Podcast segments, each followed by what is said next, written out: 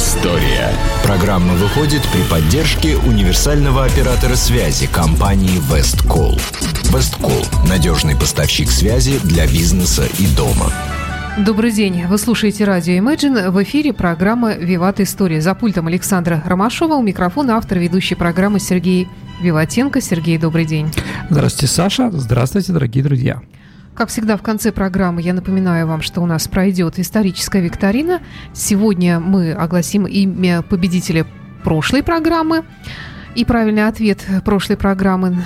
А сегодня мы зададим новый вопрос, и приз у нас для победителя предоставлен книжной сетью «Буквоед». Это сертификат подарочный на покупку книг.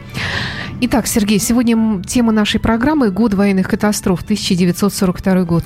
Да, дорогие друзья, сегодня мы с вами поговорим о, скажем так, очень трудном году Второй мировой войны, Великой Отечественной для нашей страны, 1942 год. Действительно, это год военных катастроф. Мы попытаемся сегодня осветить вопросы такие. Почему произошли эти катастрофы, а именно это Харьковская катастрофа и Крымская. А причины, ход, итоги, что кто получил, да, из, с нашей стороны, с немецкой. Итак, э, вообще, значит, 42 год – вы знаете, Саша, советские маршалы, чтобы придумать какую-то себе отмазку, почему у нас было такие неудачи в 1942 году, они, если почитать их мемуары, то мы можем увидеть у них такое, скажем так, совместное действие. Да? Они делят э, войну, дают каждому году Великой Отечественной войны какое-то прилагательное название, да? из которого, ну, наверное, все это слышали об этом, да, трагический 41-й, переломный 43-й, да, победный или э, год сталинских ударов 44-й, завершающий 45-й. А 42-й они как бы не то что не сговариваясь, но так не говорят, но произносят, говорят, что 42-й – это учебный год. Это год, по мнению наших некоторых военачальников, на которых мы учились воевать. Какая цена победы за такие уроки, я хотел бы спросить. У некоторых наших военачальников, конечно, да? Что тут учебного? да. Э, год был ужасный, тяжелый. Но давайте как бы разберемся, что к чему было в этом году. Итак, э, значит, начнем с немцев. А немцы встретили 42 год с новым верховным главнокомандующим, новым командующим э, немецкой, э, э, немецких войск на Восточном фронте. Им стал Адольф Гитлер. То есть он крылатые фразы говорил у нас все время. Как, у меня украли победу, да, это когда он не смог взять Ленинград а, и прочее. Так вот, он считал, что все э, причины поражений 42 года под Москвой, под Ленинградом, под Ростовом-на-Дону, а сходится непрофессионализме верховных э, ну, высших генералов, да. И тут Гальдер, Браухич, все они были сняты с разных постов. Итак, и он возглавил. А, после Московской битвы и всех остальных перипетий, к февралю 42 года фронт застыл в позиционной войне. Но это было связано, с одной стороны, с началом серьезной зимы, во-вторых, потери вермахта, которые насчитывали в это время около 1 миллиона погибших, раненых, больных и пропавших без вести. То есть это вот наступление такое на Москву, на Ленинград и другие места тоже далось тяжело очень немцев. Вообще распоряжение вермахта э, зимой 41 года, э, зимой 42 года, извините, а если даже включать э, выздоровевших и так далее и тому подобное, было всего полмиллиона солдат очень маленькие цифры, да. Кроме этого, были еще потери транспортных средств, а, и другой техники, которые бы не, невосполнимы. Как они теряли? Так же, как мы, дорогие друзья, а, летом 41 -го года идет танковая колонна, а потом останавливается, потому что горючее заканчивается. И реагировать она же как не может, если отрезать от этой танковой колонны а, нефтяные какие-то, да, а, или бензиновые кони, э, цистерны. Так же и было и под Москвой. Немцы стали отступать. А извините, если нету горючего, надо бросать эту, этот, этот танк, этот автомобиль, этот бронетранспортер и прочее. Ну, хорошо, если его там взорвать или поджечь, чтобы он не достался русским. Но многие были просто так а, брошены. Итак, какая же цель была немцев на 44 год? Ой, на 42 год, извините. Ну, главное, наверное, это, конечно, кавказская нефть Как сказал еще раз крылатой фразой Адольф Гитлер, если мы не захватим нефть Майкопа и Грозного, я должен буду закончить войну. Да, с, с одной стороны. С другой стороны, э, победа, победа как раз в стороне Кавказа и на, ю, на южном фланге сражений, да, подтолкнула бы, ну, скажем так, э, Турцию и Японию для активных боевых действий против нашей страны. Но Турция так и поставила перед собой, э, скажем, заявила немцам, что они начнут воевать после успехов на Кавказе и взятия Сталинграда. Вот. И вообще, конечно, главная цель это была последняя возможность немцев уничтожить рабоче-крестьянскую Красную Армию и закончить победную войну. Чтобы победить, а резервов у них уже не хватало, особенно людских, нужно было отказаться от своего важнейшего ресурса, или, как бы сказать, от главной тактики, которая приносила им успехи, это от мобильности – и поэтому на значительной территории Восточного фронта а, немецкие войска вели окопную войну э, Первой мировой войны в 1942 году в то время как все моторизованные подразделения, которые были, все они э, сосредотачивались э, на юге для, э, для, и пополнялись они для новых операций. Итак, лето 1942 года немцы сосредоточили на Восточном фронте. Э, они провели новую мобилизацию, э, скажем так, убрали войска из Европы, из Франции, и опять-таки летом 42 года у них было 3 миллиона 130 тысяч человек. То есть, если сравнивать с планом Барбаросса и с 22 июля, это было лишь на 80 тысяч меньше, чем было год назад. То есть, они практически восстановились операцию по э, э наступательную опер, немецкую операцию они назвали Блау, значит не белая. А направление наступления, как мы уже сказали, Кавказ и Сталинград. Вот такая двойственная позиция, она потом сыграет с немцами роковую роль. Но Гитлер, даже нача, нача, начав наступление, еще не решил, что для него главное было. Значит, и группа армии Юг, которая должна была э, наступать, она была поделена на две группы.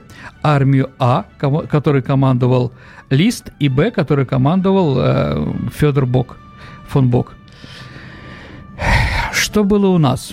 Рабоче-крестьянская Красная Армия, несмотря на гигантские потери, которые были в 1941 году, согласись, Саша, что потери были страшные, и территориальные, и моральные, и, конечно, количественные, и по технике, и по численности Красной Армии, к апрелю 1942 года все-таки мы восстановили э, скажем так, численность Красной Армии, достигнув 5 миллионов 600 тысяч человек. Э, первом полугодии 1942 года по сравнению с осенью 1941 года выпуск танков увеличился э, в 2,3 раза. То есть у нашей армии на лето 1942 года было 11 178 единиц этой техники – Артиллерийских орудий стало ну, в 1,8 раза больше, автоматов в 6 раз. И при том хочу заметить, дорогие друзья, это не танки Т-26 там или какие-то еще страшные, которые, которых было очень много на лето 41 года. Это были хорошие танки Т-34, КВ-2. А, самолеты тоже, ну, 822 самолета сделала наша э, промышленность в декабре 1941 года, а в апреле 1423. 423. Это означает о том, что мы закончили, э, скажем так, э, эвакуацию наших заводов и центре. Они стали достаточно плодотворно работать на Урале, в Средней Азии, в Сибири и в других местах. Ну и, конечно, начало что-то поступать по ленд-лизу. Об этом мы тоже э, не будем забывать. Итак, 1 мая 1942 года Сталин всех поздравил с днем э, солидарности трудящихся всех стран. И еще он поздравил нашу армию приказом номер 130. А, в нем такая фраза была «Приказываю освободить территорию СССР от гитлеровских мерзавцев». То есть задача нашей армии тоже была понятна. Да, два направления, которые выбрали мы для наступления. Первое – это Крым, потому что о Крыме мы поговорим попозже. Половина Крыма около границы Феодосии была советской, половина немецкой. И Харьков. Это дурное слово для нас. В 1942 году была, конечно, Харьковская операция. А, решать все вопросы э, по освобождению Крыма и Украины было поручено э, будущему маршалу Голикову, который развалил, в общем-то, Брянский фронт до этого, и Мехлис, который показал, просто являлся символом некомпетентности. Он возложил Крымский фронт, а мы о нем еще говорим, поговорим. И у а, Мехлиса, это был начальником политуправления рабочей крестьянской Красной Армии, был прямой провод телефонный к товарищу Сталину. Итак, а, Харьков. Давайте сначала поговорим о нем, да? Да, ну вот если мы с вами э, давайте еще просто одну маленькую. Я тут раз, за разные цифры, которые, конечно, говорят, что у нас все было достаточно неплохо по сравнению с, с немцами, да? Но тут надо сравнивать, дорогие друзья. Например, у летчиков, которые поступили в немецкое Люпфаффе, э, было в школе на, налет 25 часов. И они точно их налетали. У нас же было два полета. На первом учили взлет, а на второй учили посадка. Так и называлось, если вы помните. В бой идут не с реки, взлет-посадка. Это обучение. Поэтому ясно, что в первых боях у нас гибло большое количество тех самой новой техники из-за человеческого фактора. Итак, почему Харьков? Ну, э, в Харькове э, еще в, октябре 1941 года была попытка его отбить и она была, предп... Э, то есть, извините, в октябре 41 года немцы взяли Харьков, и первая попытка его отбить была предпринята, ну, в январе 42 она завершилась неудачей, но привела к возникновению так называемого Барвенковского выступа – который вклинился в немецкие позиции на глубину до 100 километров. С него и решили. Э, руководитель как раз политуправления э, армии, который командовал Тимошенко на этом фронте, был Никита Сергеевич Хрущев. До этого Саша Никита Сергеевич Хрущев был первым секретарем Коммунистической партии Украины. И как патриот своей малой родины, или как, извините, царек какой-то, да, он хотел, что в первую очередь освобождена была именно Ридна, нынка Украина. А вот, когда но это было достаточно спорно. Об этом сейчас поговорим. И когда Сталин задавал Хрущеву вопросы, по мнению некоторых работников, как вспоминают некоторые э, работники генерального штаба, да, э, про то, что здесь опасно наступать, потому что немцы тут тоже что-то готовят, да, Хрущев дал честное слово коммуниста товарищу Сталину, что наступление будет успешным. А, и Сталин, когда говорил Голикову, да, насчет наступления, говорит, запомните, у вас тысячи танков, а у немцев всего 500. Распорядитесь ими правильно. Итак, а, в то время как наше советское командование готовило успешную, в кавычках, Харьковскую наступательную операцию, немецкое руководство также разрабатывало операцию под кодовым названием «Фридрикус I». Ее цель была заключалась в ликвидации нашего Барвенковского выступа и захвата пла- плацдарма на левом берегу Северного Донца с дальнейшим выходом к Ростову, с которого, да, с этого, э, скажем так, э, плацдарма надо было начать главную операцию, а, согласно директиве номер 41 – по захвату, э, по захвату Сталинграда и Кавказа, как мы сказали. Но еще цель этой операции Фридрихус-1 была снятие угрозы с Харькова и Днепропетровска, потому что там разместилось большое количество складов и лазаретов, чтобы немцы все-таки пытались не потерять их, да? Итак, вот два, две, э, два войска собрались в одном месте и имели одну цель – наступать.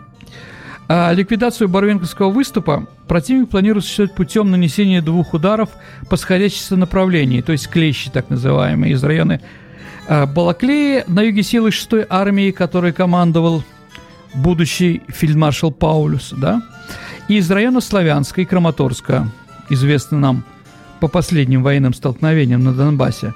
А, это занималась группа Клейста – Начало операции было назначено на 18 мая. Мы начали наступать 12 мая. А, юго-восточный, да, э, и этим самым как бы мы обнажили наш фронт. Итак, 22 марта главком юго-западного направления Семен Тимошенко, член военного совета Никита Хрущев и начальник штаба Иван Баграмян предложили Ставке осуществить грандиозное наступление, обещали освободить не только Харьков, но и всю левобережную Украину. Вот, требовали от этого пополнения еще 40 дивизиями и полторы тысячи танков, да. Для, еще раз повторюсь, что для запланированного немецкого наступления попытка русских помешать ему было бы только желанным началом – Итак, это Сампала. Видели мы оп- эту опасность? Конечно, некоторые наши видели. Так, начальник особого отдела Юго-Западного фронта, полковник Владимир Рухле, предупредил Москву о том, что здесь готовится немецкая операция и нельзя проводить наступление Юго-Западного фронта. Но его сообщение проигнорировали. По мнению... А, по именно значит, по имеющимся данным, руководитель контрразведки Виктор Абакумов не пожелал идти в разрез господствующей вставки настроением и не нашел ничего лучшего, как обсудить полученную информацию с Хрущевым, который якобы отсоветовал ему докладывать Сталину.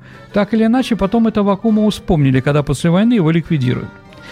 Ну да, Хрущев еще раз видел себя уже снова в киевском э, своем кабинете – Итак, 17 мая Клейс нанес затекающий удар в тыл советским войскам и же к вечеру подвился на 25 километров. Как и в 1941 году, возможность перехода к обороне не предусматривалась нашими войсками даже теоретически. На 180-м километровом фронте под Харьковом за весну было построено всего 11 километров, Саша, и притом не а, ни линии обороны, ни дотов, ни дзотов, ничего, а только проволочных заграждений. А вот во время этого наступления погибло 171 тысяча человек, в том числе 7 наших генералов. В плен попали 240 тысяч. Из окружения потом вышли 22 тысячи человек. Как один известный писатель говорил, что слово «вышел» означало для меня снова слово «выжил». Итак, но говорить о том, что э, немцы как бы должны были победить в этом направлении, я бы не сказал. Все-таки немцев была скудость ресурсов, и рано или поздно это должно было как-то э, сказаться на них. И с другой стороны, конечно, героизм русского солдата и в армии, и в тылу, конечно же. А, да, в июле 42 года из-за этого отступления э, наша армия потеряла половину своего потенциала – как потом сказал в приказе «Ни шагу назад» Иосиф Виссарионович Сталин, за линией фронта на оккупированных немцами территории мы потеряли 80 миллионов наших граждан. Производство 70% угля, чугуна, 40% всех железных дорог и так далее и тому подобное. И поэтому настало время кардинальных, жестких и даже жестоких мер. Сразу говорю, дорогие друзья, этот известный приказ от 28 июля 1942 года, Саша, номер 227, «Ни шагу назад». Я думаю, все о нем слышали. Единственное, сразу скажу, там нет никакого упоминания о загряд-отрядах, о расстрелах отступающих и прочее, прочее, прочее. Это придумали уже, дорогие друзья, наши либералы в 90-е годы. Чего не было, того не было, конечно. И, ну, были загранотряды, ну, наверное, штрафбаты тоже были, но в приказе номер 227 там нет об этом ни одного шоу э, слова. Как, по-моему, правильно сказал Константин Симонов, для нас э, приказ о мере по укреплению дисциплины и порядка Красной Армии и запрещении самовольного отхода с боевых позиций, как это называется на самом деле, да, было отрезвляющей пощечиной которая вывела Красную Армию из нокдауна, полученного летом 42 года. Все, кто пишет воспоминания об этом времени, говорят, что этот приказ, наконец-то, э, отрезвил всех. И все, в общем-то, обрадовались ему. Но и самое главное, дорогие друзья, Сталин-то в 42 году вначале видел, что про когда освободим, да, от еврейских мерзавцев СССР, да, он видел себя уже Кутузовым потому что считал, что у нас, что немцы, как французы в 12 году, потеряют всю армию к зиме, э, зимой, да, а потом мы как Кутузов все это освободим, потому что они будут бежать. Вот. И второе, ни шагу назад, говорит о том, что впервые в истории крупнейших больших войн, которые мы вели, мы отказались, Саша, от скифской тактики, тактики выжженной земли, отступление заманивает, заманивание так называемого, да, но уже никто, извините, это заманивание нормально не воспринимал бы, действительно, 80 миллионов человек, понимаете, оказалось там – Сразу вопрос, сколько у нас было населения до войны? В 1941 году, дорогие друзья, было 196 миллионов. Это с детьми, это с ветеранами, это с женщинами. Да? То есть, на самом деле, у нас тоже было, конечно, не безграничные источники формирования Красной Армии, но они все-таки были, конечно же, больше, чем у немцев. Итак, а, давайте как бы посмотрим просто по сводкам, да, Сталинградского фронта, о том, как этот приказ действовал вообще. А, лучше цифр ничего не скажешь. В июле 42 года, то есть до написания этого приказа, темпы продвижения частей вермахта и их союзников на восток за сутки порой измерились десятками километров. В августе, если мы посмотрим, их уже мерили просто километрами. В сентябре – сотнями метров, а в октябре в Сталинграде – десятками метров, не больше. В середине октября 1942 года даже такое наступление фашистов было остановлено. Я думаю, это было не случайно – с другой стороны, людям надоело драпать, извините. Да, все-таки э, в нашем русском народе и наших э, других народов нет такого, да, это все-таки нетрусливые народы, и чувство собственного достоинства все-таки у нас всегда было а отступление не очень хорошее, скажем так, для психологического, э, такая достаточно серьезная психологическая травма. Сколько можно отступать? у Шолохова это мы прекрасно видим в рассказах, где там, когда наши отступают, да, им там задают вопросы, э, женщины, которых мы оставляем, к сожалению, да, э, в хатах и городах, куда и прочее. Ну и вот давайте еще, я приведу еще один документ такой достаточно интересный. А, письмо немки из города Гамбурга своему мужу на Восточный фронт в 1942 году. А, дорогие друзья, а, после, ну вот откуда, э, после 42 года Сталинграда а, наши трофейные части собирали документы, да, то есть найдено, что у немцев, у убитых или у, у пленных или еще каких-то, систематизировали и написали, вы, вы, э, скажем так, напечатали достаточно интересную книгу, да, письма немцев с фронта и на фронт 42-43 года. Так вот, там много интересного, что было написано. Так вот, из письма мужа на Восточный фронт пишет фр фрау из Гамбурга.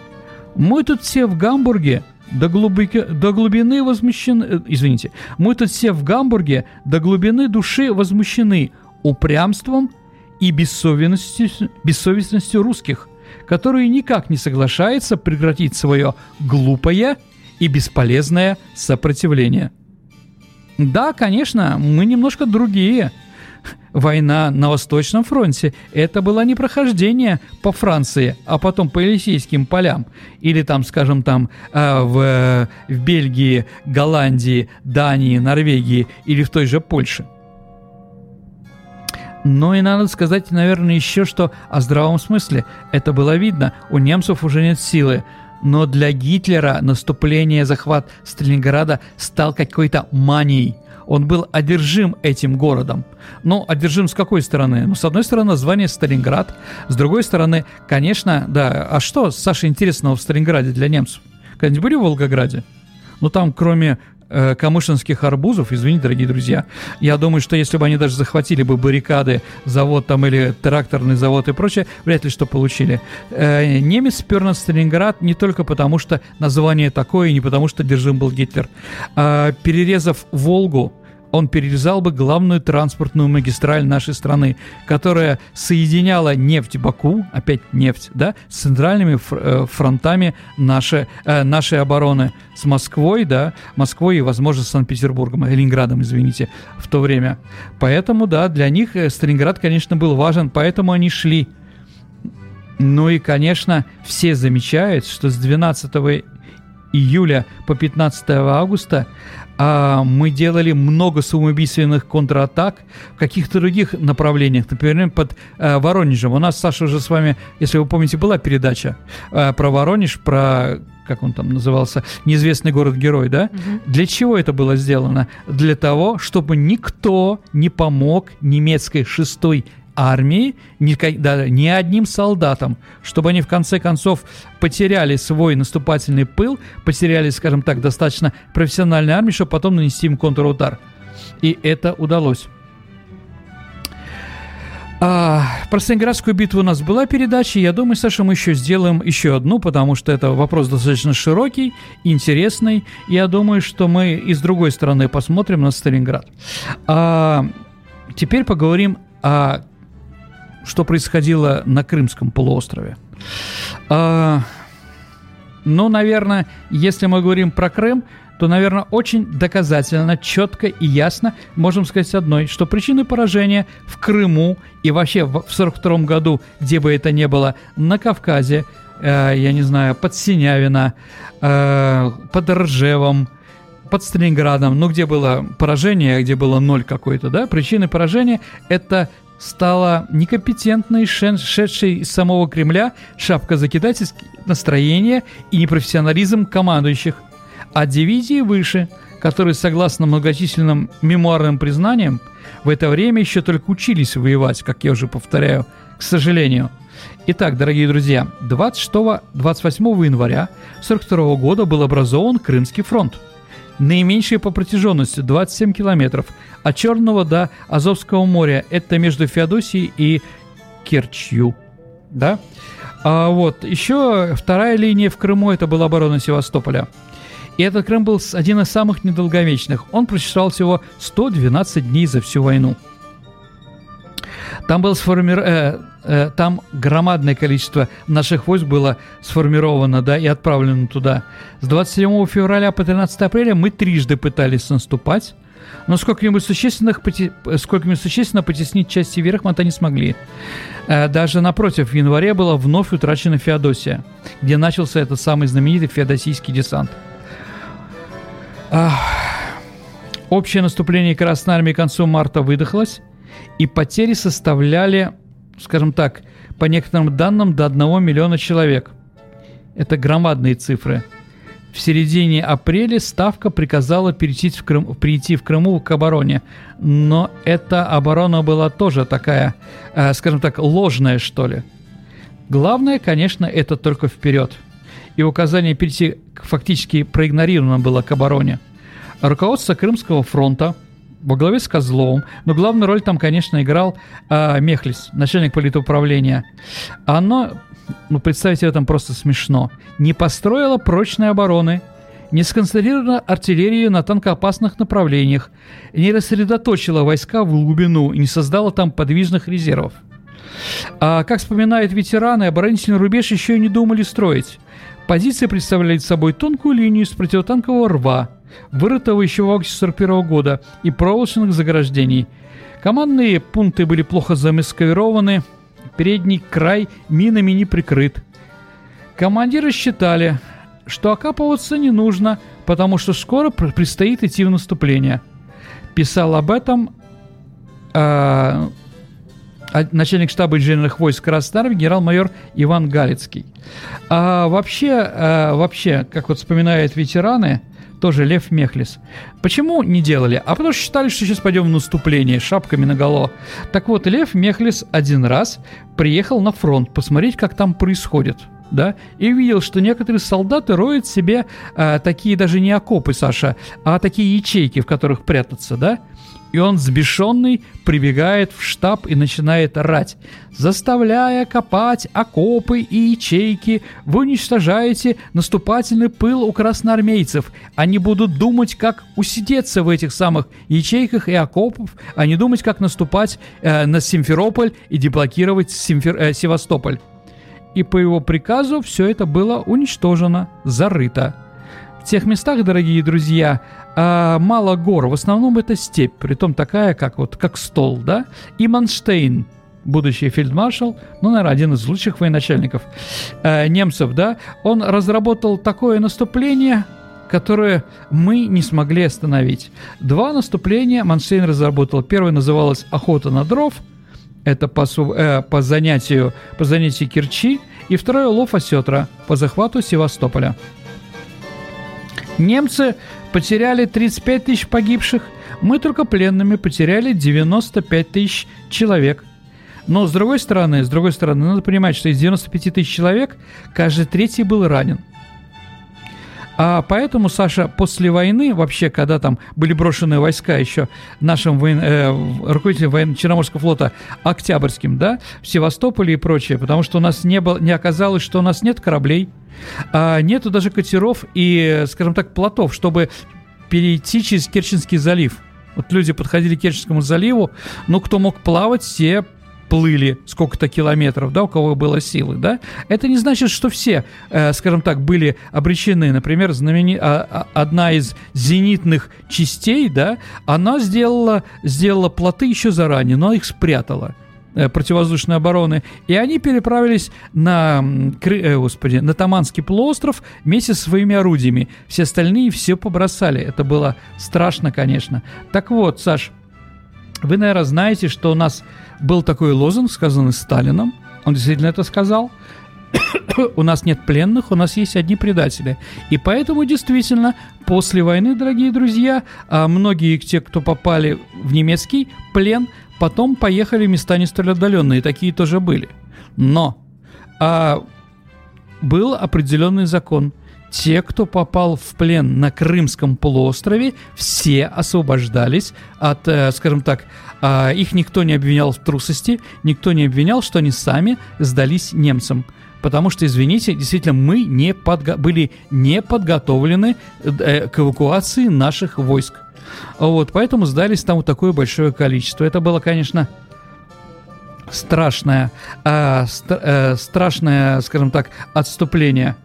Ну и в конце концов Севастополь тоже пал после года э, обороны Севастополя. Действительно, очередная оборона Севастополя показала ну, героизм наших, э, наших матросов-черноморцев, в первую очередь, потому что они э, обороняли и, кстати, 1 мая 1945 года, когда еще Саша война не закончилась, Севастополь был объявлен городом-героем.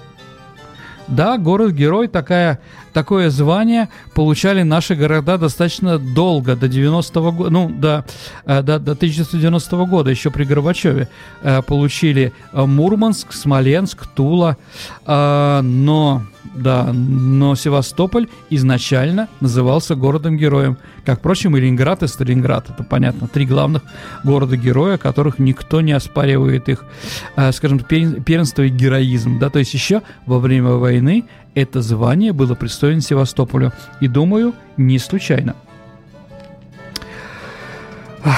Наступление на Кавказ, ну да, у немцев было достаточно успешным. Если посмотреть на карте – они захватили большую территорию.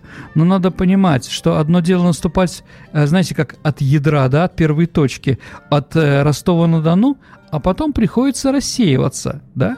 Какая-то часть наступает на Элисту, э, скажем так, в том направлении, в, в степях, да? Какая-то часть наступает на Грозный, о котором мы уже говорили. Третья часть наступает на Краснодар и к черному, э, побережью Черного моря, Новороссийскую и прочее. Э, и поэтому а, у них уже не было кулака. И с каждым километром фронта их становилось все меньше и меньше, а сопротивление наших бойцов все больше и больше. Я, Саша, думаю, знаете что?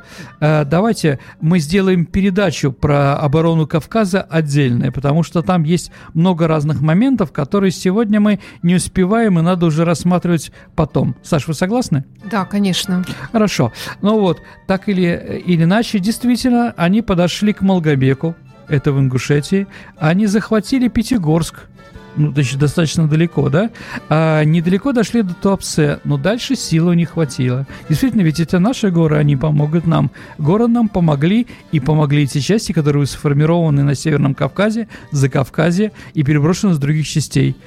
И после неудач под Сталинградом, которые начались у них 19 ноября, началось отступление. Э, отступление с Кавказа тоже, что потому что они могли быть отрезаны, отрезаны, если мы ударили на Ростов-на-Дону, взяли бы его. Поэтому 42 год завершился для немцев катастрофически как для нас он начался, да? А для нас начался коренной перелом. Но о коренном переломе в 1943 году мы с вами уже говорили и, возможно, еще поговорим.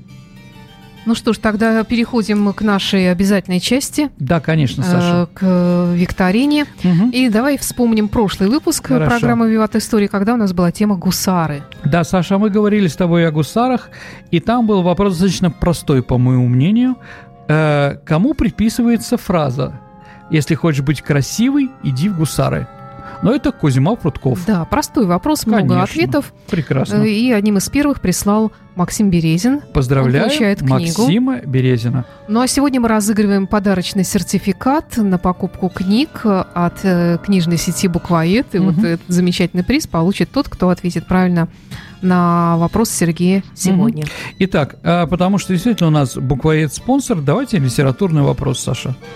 Вам, как бывшему библиотекарю, это будет Бывших приятно. не бывает. Хорошо, я понял. Извините. Итак, дорогие друзья, назовите произведения Михаила Шолохова, в которых он описывает события на фронте в тысяч- летом 1942 года. Ваши ответы оставляйте на нашем сайте imagineradio.ru. Можно прямо в анонсе программы «Виват Истории». Тут есть кнопочка «Прислать ответ». Или прямо в шапке нашего сайта есть кнопочка «Задать вопрос». Вот туда тоже можно оставить ваш ответ. Э, И не забудьте представиться, указать ваше имя, фамилию, номер телефона для связи, чтобы получить приз. Итак, напомню, что призы нам представляет э, книжная сеть «Буквоед». Подарочный сертификат на покупку книг. В студии был историк Сергей Виватенко, программа «Виват История». За пультом Александр Ромашова. До встречи. До встречи, дорогие друзья. Программа выходит при поддержке универсального оператора связи Весткол. Radio Imagine. Radio Imagine. It's easy.